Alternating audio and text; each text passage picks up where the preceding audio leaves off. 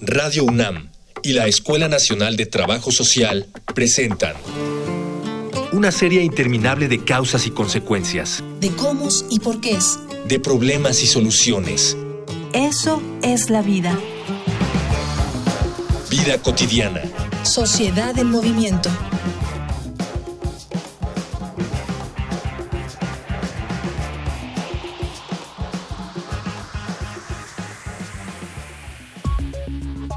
Considerar a una persona peligrosa por su color de piel, dudar de las capacidades laborales de alguien por su género, sentir incomodidad cerca de personas con una preferencia sexual distinta a la nuestra, desdeñar a alguien por sus ganancias económicas.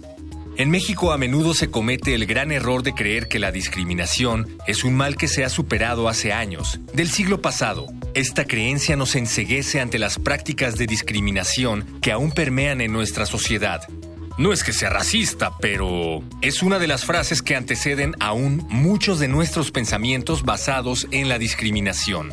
Lo más lamentable es cuando la discriminación sale de los hogares y las calles y llega hasta las oficinas gubernamentales, a las mentes de aquellos que deben crear y defender nuestras leyes.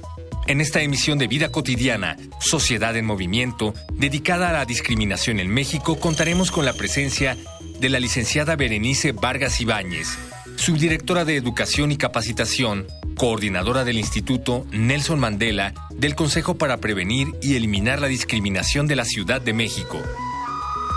Dialogar para actuar, actuar para resolver.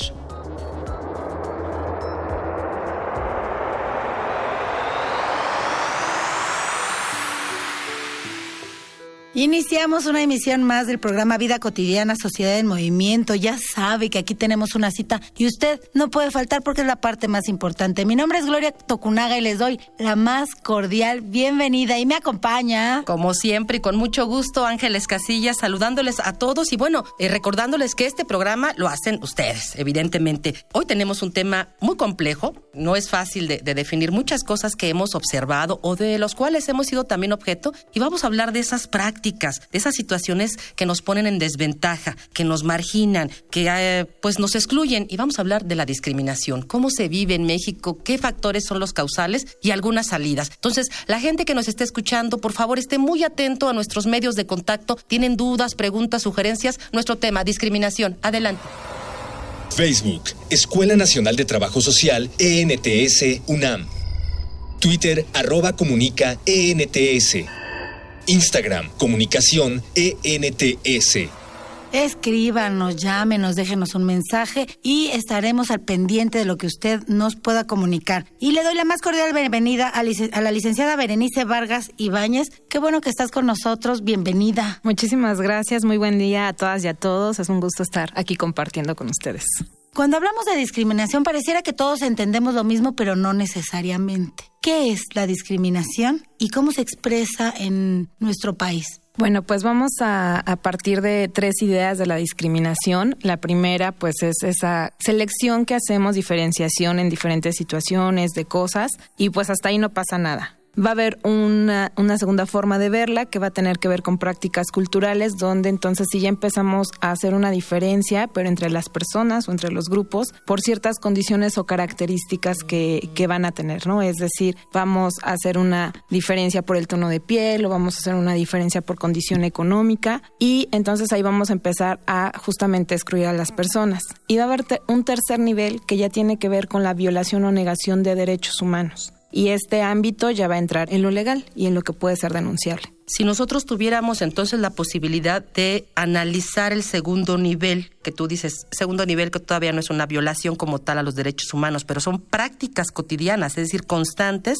que a veces son visibles o invisibles. ¿Qué tipos de discriminación encontramos en este segundo nivel? Pues vamos a encontrar todo tipo de discriminación y por todo tipo de condiciones, porque justo se va a basar en elementos como los prejuicios, que van a ser ideas previas que vamos a formarnos sobre las personas. Es decir, yo veo a alguien y inmediatamente me empieza a hacer un imaginario de, ah, seguro es esto, se dedica a esto, por cómo lo veo vestido, ¿no? Veo a una persona que tiene una, no sé, tatuajes y estas cosas y digo, es delincuente. Exactamente. No estoy violando un derecho, pero tengo un prejuicio. O veo a una persona con una eh, vestimenta típica, ¿no? Digamos, o regional, y entonces digo inmediatamente, ah, es un vendedor, o es un artesano, o es una persona indígena, y entonces le coloco una etiqueta que no me permite pensar que también puede ser un profesionista, por ejemplo, ¿no? Y eso pues va a tener un efecto en el trato y en el acceso a ciertos derechos, ¿no? También van a haber estereotipos, esos van a ser compartidos socialmente y van a ser también condiciones que les vamos a poner a las personas. Por ejemplo, pensar que todos los hombres homosexuales son femeninos y que entonces todos se dedican eh, a las estéticas, por ejemplo. Y bueno, también van a haber otras marcas que son los estigmas, que también van a ser marcas sociales o culturales y estas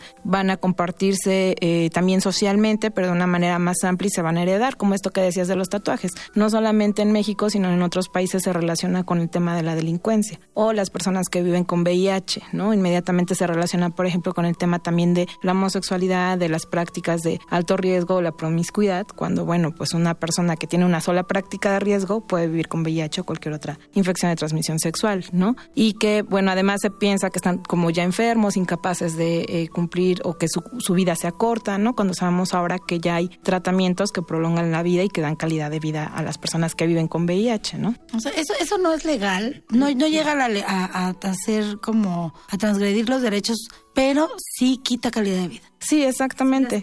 y lo vamos a ver justamente estas, estas prácticas cotidianas, pues van desde cómo verbalizamos las cosas, ¿no? Usar términos como chacha, este, pareces negro, lloras como niña, vieja el último, ¿no? Que lo que van haciendo es colocar justamente cuestiones negativas o desvalorando y minimizando a las personas por condiciones y características, ¿no? Y que lo vamos a ver reflejado, por ejemplo, en las escuelas, ¿no? El tema de la violencia escolar tiene mucha carga de esto, el niño porque es gordito, porque es moreno, porque no tiene dinero, y entonces empieza a excluir en cosas tan sencillas como en el recreo, ¿no? No jugamos con él, no jugamos con ella, pero esto a la larga va a ir afectando la dignidad de la persona, de cómo se percibe a sí misma y de la dinámica social en general. ¿Dónde encontramos esto tan complejo? ¿Dónde encontramos las raíces? ¿En la familia? ¿En los valores que introyectamos o no? ¿En las diferencias de los juegos, de los patrones de comportamiento entre hombres y mujeres? ¿Lo encontramos ahí en la familia, en la escuela, como raíz? Sí, pues va en todos los niveles, ¿no? Empieza así en, la familia, no sé si han escuchado esta frase de hay que mejorar la raza, ¿no?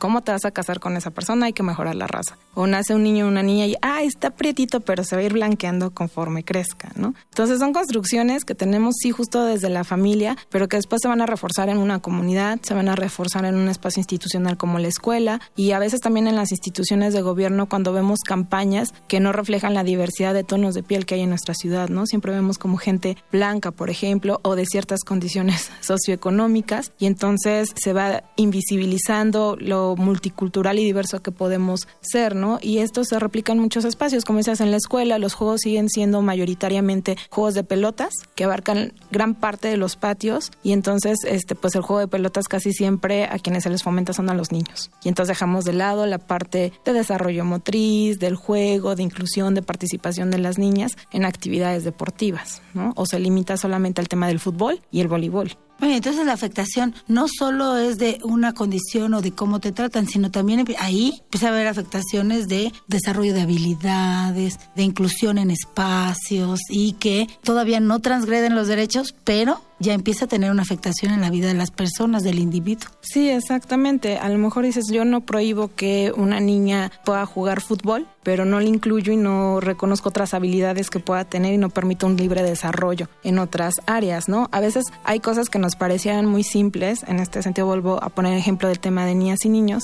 el uso del uniforme, ¿no? O el uso de la ropa. Un niño que usa pantalón se puede subir al árbol, puede brincar, puede voltearse, puede girar y eso motrizmente le va a ayudar a desarrollarse una niña siempre va a tener que estarse cuidando bajarse el vestido, aunque traiga short que no se le vean las piernas, ¿no? Como ciertos comportamientos que se le van a exigir y eso ya tiene un impacto en el desarrollo, que pareciera muy simple, pero que no cuestionamos. Y justamente eso pasa con las prácticas culturales. Las aprendemos, las repetimos, heredamos y no las cuestionamos. Pues fíjate qué interesante. Y se supone que el uniforme era para igualdad, para dar, para de alguna manera dar igualdad. Vamos a escuchar, los invito, las invito a eh, escuchar una infografía. Infografía social.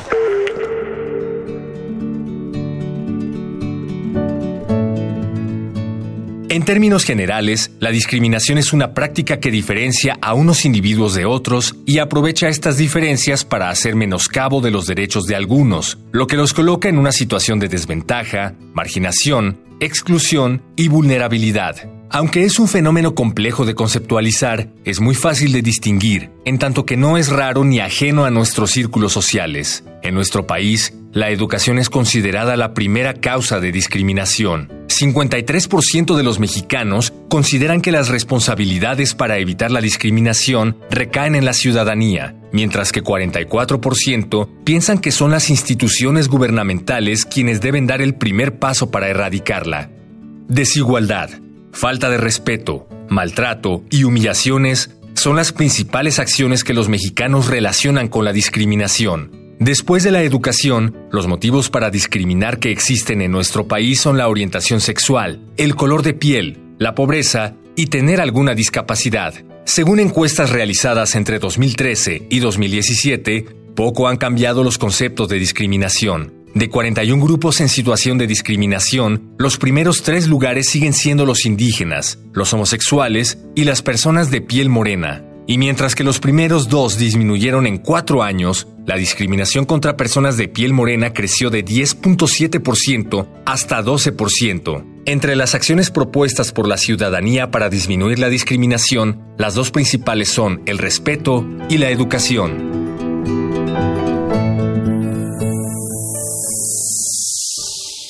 Estamos de regreso. Recuerda que estamos platicando de la discriminación en este país, en nuestro país, que a veces presumimos de no ser discriminatorios. Y está la licenciada Berenice Vargas Ibáñez platicando de este tema. Estamos hablando de los tres niveles. Hablábamos de los tres niveles de la discriminación y quizá abordemos el tercero, ya cuando transgrede el derecho cuando ya llega a ser una práctica que de veras te quita, le quita la posibilidad de accesar a un derecho a alguien. Sí, bueno, pues en este nivel vamos a encontrar tres elementos fundamentales para identificar que ya hay un acto de discriminación. Primero va a haber una conducta, ¿no? Es decir, va a haber una exclusión, limitación, segregación, eh, una limitación de un derecho humano por una condición o característica. Es decir, de los ejemplos que, nos llegan al Consejo, el, tema más eh, usual es por apariencia, también el tema de despido por embarazo, ¿no? Entonces, ahí vemos el motivo en el empleo es las despiden, ¿no? El derecho violentado va a ser al trabajo y la condición es por estar embarazada. Y como este, pues vamos a ver así muchos otros elementos. El acceso a la educación muchas veces se ve limitado por la condición económica o a veces por la pertenencia étnica en algunos espacios, a veces hasta por la ¿no? En el caso de jóvenes que eh, los expulsan de la escuela o los sacan de alguna clase porque tiene un piercing, porque tienen cabello largo, por cómo se ve, entonces daña directamente el derecho a la educación por la apariencia y bueno, ahí encontramos los tres, justamente los tres elementos, ¿no? Qué complejo, como lo decíamos al principio. Sin darnos cuenta podemos estar en algún acto nosotros de discriminación, ya sea por color, por nivel técnico, por raza, por etnia, por condición económica. Por, ropa. Por ropa, por... Me, me cayó así. No me había dado cuenta ya. Las causas pueden ser muchas, ¿no? Ya decíamos, desde la complejidad de nuestro entorno, desde que esto es multicausal, que tiene que ver con los prejuicios, estereotipos, toda una construcción, digamos, cultural. Vámonos entrando con cómo salimos de esto, cómo abonamos a esto, cómo se atiende desde este consejo, cómo han atendido la problemática, quiénes participan, qué se está haciendo. Bueno, pues el Consejo para Prevenir y Eliminar la Discriminación de la Ciudad de México tiene diferentes áreas un área que tiene que ver con la política pública, que hace el análisis legislativo porque pues justamente la discriminación está en tantas dimensiones que a veces no nos damos cuenta que está hasta en las leyes o nuestros reglamentos, ¿no? Entonces hay que hacer una revisión de esto y propuestas, por supuesto. Hay un área eh, de que es la Secretaría Técnica que se encarga de los temas internacionales, pero también de la vinculación con empresas privadas, ¿no? Porque pues la discriminación es responsabilidad de todas y todos en todos los ámbitos. Tenemos el área de educación, que es de donde yo vengo, el Instituto Nelson Mandela, y bueno, ahí aportamos al trabajo de sensibilización, de capacitación y formación en el tema para la administración pública, pero también para la sociedad civil, la empresa y los espacios académicos. Y la más importante, nuestra área de atención, donde las y los abogados reciben las denuncias y brindan orientación en presuntos actos de discriminación. Y ahí tenemos tres vías, que puede ser vía correo electrónico, vía telefónico, de manera presencial. Y la orientación pues va en todos sentidos. Ahí se determina si hay un acto de discriminación o no y se le da seguimiento a cada caso. Y si no fuera así, pero hay otra, se requiere de otra atención, pues también se canaliza. Y si es un acto que sí es de discriminación y sí está vulnerando los derechos, ¿qué sucede? ¿Qué pasa? Bueno, pues ahí lo que se hace, eh, se busca la conciliación. En la Ciudad de México es la, el único estado donde la discriminación es un delito. Sin embargo, hasta ahorita no se ha llevado ninguna sentencia, puesto que se busca más fomentar un tema de cambio cultural que este de ser como plenamente punitivos. Entonces, en este sentido, se hace una conciliación con la persona que ha vivido la discriminación y el presunto actor discriminador y se busca llegar como acuerdos, ¿no? A una reparación. Lo que se intenta es que se recupere o que se haga válido el derecho violentado, ¿no? Si fue al trabajo, ya sea que permanezca en el trabajo o que se le den otras opciones este, laborales, ¿no? Pocas veces se llega a la compensación económica y esto es importante decirlo porque a veces la gente dice voy a denunciar y me van a dar dinero y no es necesariamente eso, sino se trata justamente de recuperar el acceso a ese derecho violentado. Y una vez que se logra la conciliación se hacen acuerdos y se lleva a cabo. En caso de que no hubiera conciliación, pues entonces eh, se hace otro procedimiento de carácter legal. En esta experiencia donde nos comenta la Gloria, ya está el hecho, o sea, está comprobado, hay discriminación. De las denuncias o quejas que ustedes han recibido,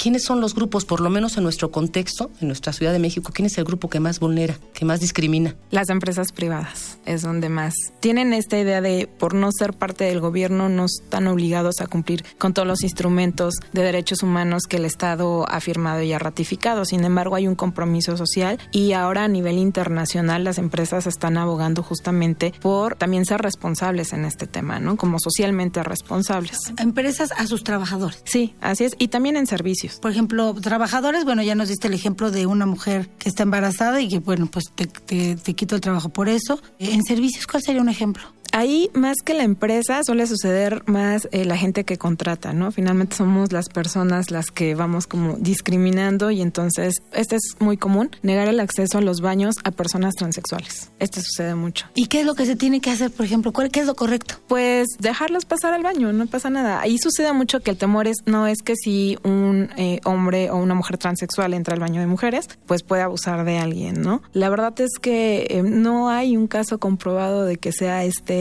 el hecho, ¿no? Además, pocas veces uno se encuentra en un baño público a solas. En el caso de las mujeres, pues están divididos o están separados los baños y hay protocolos para atender en caso de un tema de, acoso. Y estadísticamente, bueno, no son las personas transexuales las que abusan, sino son hombres heterosexuales los que abusan en los baños. Entonces, hay que ir como desmitificando estas creencias o estas este, leyendas urbanas, porque a veces la gente nada más lo repite sin conocimiento o información asertiva, ¿no? O sea, revisar las estadísticas, ver si hay casos de denuncias, si esto es realmente real que sucede o es algo que yo creo que puede suceder, ¿no? Mal intuyo. Oye, me acuerdo de un caso que, que una familia con características indígenas entró a Palacio de Hierro y lo sacaron, sin más. Ese es un poco, creo, el riesgo del tema de las redes sociales. Nos muestran solo una parte de los hechos, ¿no? Lo que ahí sucedió y fue un caso que, se llevó a cabo en el, en el Consejo es que se les permitió estar ahí. Hay un video completo donde la, la familia estaba en el espacio, entraron a los sanitarios, salieron. El tema sucedió cuando empezaron a pedir dinero. No se puede mendigar o pedir dinero dentro de estos espacios y se les pidió que pues dejaran de hacerlo. La persona o la mujer siguió insistiendo y entonces se le pidió que se retirara de él. Ah, y entonces ya fue, ese es otro rollo.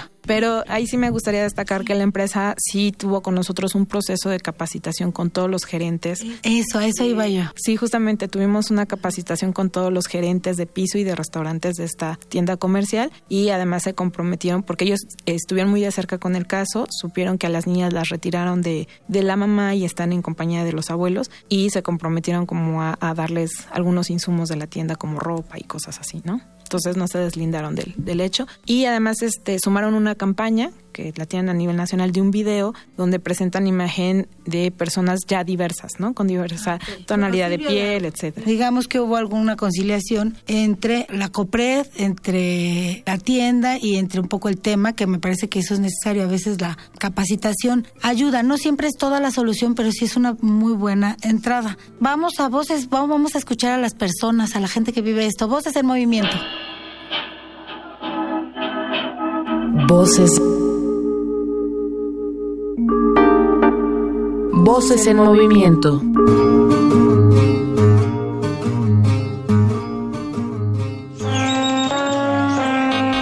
Mi nombre es Jorge Ulises Corona Ramírez, académico de la Facultad de Ciencias Políticas y Sociales del UNAM.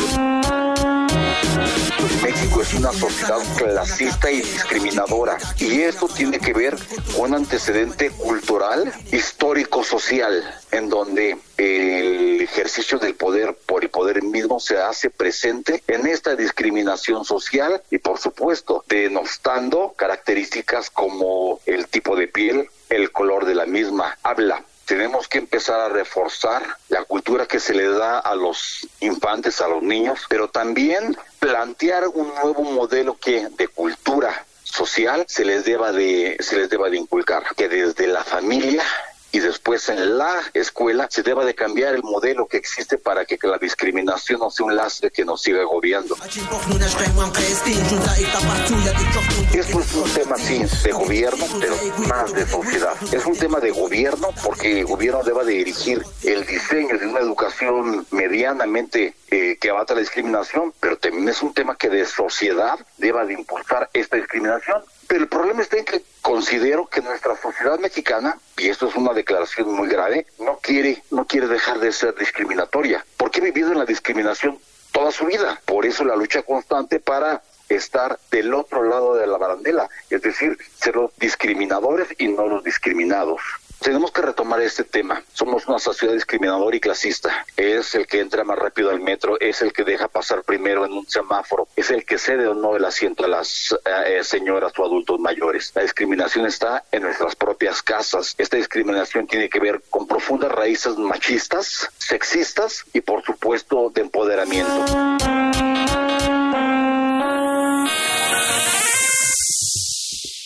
De regreso con este tema que es sumamente interesante porque, como decía Ángeles, podemos caer, se nos resbala. Intentemos que no, pero hay que educarnos. Yo creo que sí, es un tema en el que hay que educarnos todos a, leer, escuchar, vivir esta parte de, la discriminación para no caer y sí ser incluyentes de veras. Decíamos la capacitación. ¿Qué podemos hacer? Como siempre llegamos a esta parte del programa como familias, como escuelas, como profesores. Ustedes tienen cursos, llevan cursos a, algunas instituciones y se les pide. ¿Cómo es que trabajan esta parte de la educación? Bueno, pues el, Consejo cuenta con el Instituto Nelson Mandela de la Ciudad de México, que es el espacio justamente que tenemos educativo para, para trabajar el tema Nuestras acciones están principalmente dirigidas para el personal de la administración pública, sin embargo podemos trabajar con otros grupos u otras poblaciones y lo que se hace es hacer una, se pide, o sea, es una solicitud al, al instituto, ¿no? Tenemos una oferta que está colocada en la página de COPRED,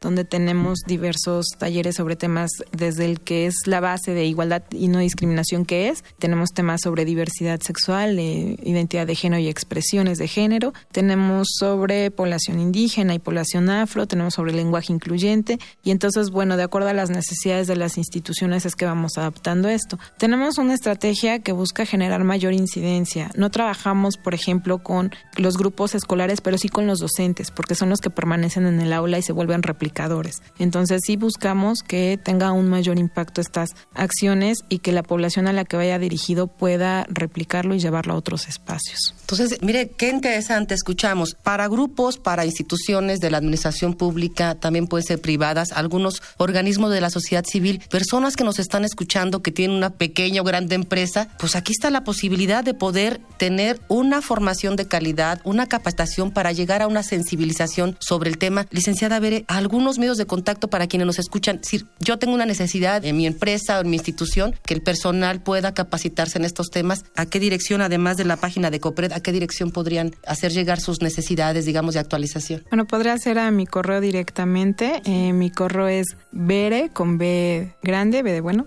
Vargas con V y latina punto copret arroba gmail punto com. Y bueno, en la página de Copret está también el director institucional y está la oferta educativa que tenemos desde el Instituto Nelson Mandela y también pueden acercarse. Y aprovecho para mencionar que para las empresas tenemos el proyecto del Gran Acuerdo, que es un proyecto que busca justamente reconocer buenas prácticas de inclusión dentro de las empresas, ¿no? Entonces también pueden acceder a esa información si es de su interés. No, pero además, a mí me parece que es interesante este, todos los cursos que mencionas, la parte de, de lenguaje incluyente, que es luego de repente, que es tan, a veces tan criticado, tan mal usado en, en las conversaciones, en las pláticas, en las academias, en la calle, hasta para radio, ¿no? Nosotros que estamos aquí comunicándonos con usted, que nos hace favor de escucharnos, pues sí, tenemos que tener el compromiso de mejorar y ciertamente capacitarnos para caer en este tipo de prácticas en un México que pretende ser mucho mejor, mucho más fortalecido con toda su diversidad. Somos uno de los pueblos más diversos que hay en el mundo, en los continentes.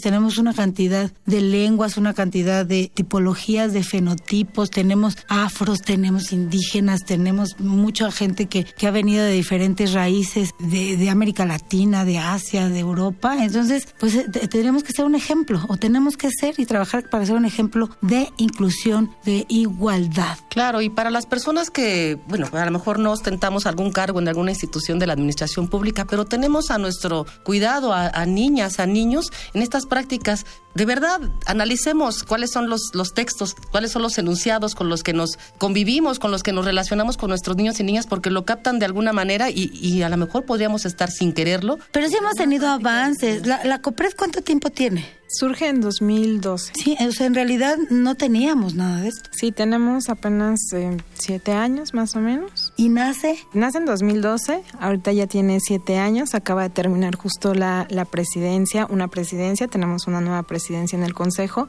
Y bueno, lo que sí hemos visto en estos siete años es ahora con la encuesta que se hizo, una encuesta de discriminación que se hizo de la Ciudad de México, sí hay datos interesantes que se han modificado en cuanto a lo que las personas perciben de qué grupos tienen que ser mayormente respetados o a qué grupos se vulneran sus derechos o cómo se ve a ciertas poblaciones, ¿no? Por ejemplo, en datos de población LGBTI vemos un gran avance que no solamente está en la conducta de las personas, sino también en la normatividad que hay en nuestra ciudad, ¿no? Y el acceso a derechos de la población. Ahora ya es mucho más aceptado. Sí, así es, es mucho más aceptado, aunque no dejan de existir esos peros de repente en las prácticas y en el hacer de las personas, porque bueno, finalmente tiene que ver justo con esto que ustedes dicen, tenemos una educación, nos han enseñado de una sola manera a ver las cosas y cuando algo que me parece diferente se acerca a mí, pues no sé cómo reaccionar ante eso y la primera respuesta siempre va a ser o defensiva o la violencia. Entonces, la clave es preguntarnos si las cosas pueden ser diferentes, si en otro espacio se hace de otra forma, desde cuándo ha existido, ¿no? Cómo es que lo percibo, cómo me coloco frente a, la otra o al otro que es diferente a mí. Fíjate que una de las cosas que me sorprende de esta conversación es de que en algún momento las personas con discapacidad sufrían mucha discriminación y era como un tema más recurrente. Ahora nos, nos movemos hacia el indigenismo, el color de piel, las, las preferencias sexuales. O sea, como que sí hemos, hemos avanzado en unas cosas y como que no, no empezamos con cosas nuevas que tenemos que conocer y empezar a trabajar dentro de las escuelas y dentro de nuestra sociedad. El tema de discapacidad también es todo un reto, ¿no? Sobre todo en las discapacidades psicosociales que no son todavía reconocidas, que no se sabe cómo atenderlas, por ejemplo. Pero en general eh, tenemos cinco símbolos de sobre las discapacidades y utilizamos solo uno que tiene que ver con la discapacidad motriz, ¿no? Y entonces cuando pensamos en la infraestructura, cuando pensamos en los espacios, no son espacios accesibles. Yo les dejaría súper rápido un ejercicio que se cuestione, que se pongan frente a una avenida pensando que tienen que trasladarse a algún lugar, que cierren los ojos y entonces se pregunten cómo se trasladarían o qué transporte utilizarían para llegar de un punto A a un punto B sin poder ver. ¿Cuánto tiempo pasa una persona ciega frente a una avenida esperando el transporte público que lo va a llevar a algún lugar sin poder ver? y los pasos, que luego no, no respetamos los semáforos, no respetamos la, la, las cebras, no respetamos los tiempos. A mí me parece que sí tenemos un compromiso. Uno sí es educarnos y otro es lo que ya sabemos, hagamos. Hagámoslo, seamos responsables con los espacios, con nuestros hijos. No somos enemigos, somos amigos. Tenemos que incluirnos y tenemos que dejar estas frases que al inicio decías. Que lloras como niña, pues sí, pues todos lloramos igual tratar de no decir este tipo de cosas discriminatorias. Mi muchacha, no, señores, así no, así no debemos hablarnos. No, so, no debemos ser así. Sí, pero además de los avances que se han tenido, tenemos que identificar que estos también justamente nos llevan a visibilizar otras formas que, mantenía, que se mantenían de alguna manera ocultas. Entonces, hay que trabajar mucho con, con, con, una manera muy detenida en todos los ámbitos donde nos desenvolvemos para identificar si somos de verdad partícipes de esto o somos objeto de discriminación. Ya sabe, entonces usted si le interesa este este tema, eh, busque COPRED y ahí se, se usted ingresa y puede buscar todo, todo tipo de información, documentos, cursos y demás. Muchas gracias. Le doy, le damos la más, más, más, más, las más grandes agradecimientos a la licenciada Berenice Vargas Ibáñez, a, a usted que nos escucha. Eh, pues ya, sin más, Ángeles. Pues sin más, nos estamos escuchando en otra emisión de nuestro fabuloso programa Vida Cotidiana. Hasta luego. Escuela Nacional de Trabajo Social, está Miguel Alvarado, Jorge, eh, Jorge Herrera, Luis Tula, Cindy Pérez, Rafael Alvarado, todos, todos. Muchas gracias. Mi nombre es Gloria Tocunaga. Bye. Vida Cotidiana es una coproducción entre Radio UNAM y la Escuela Nacional de Trabajo Social.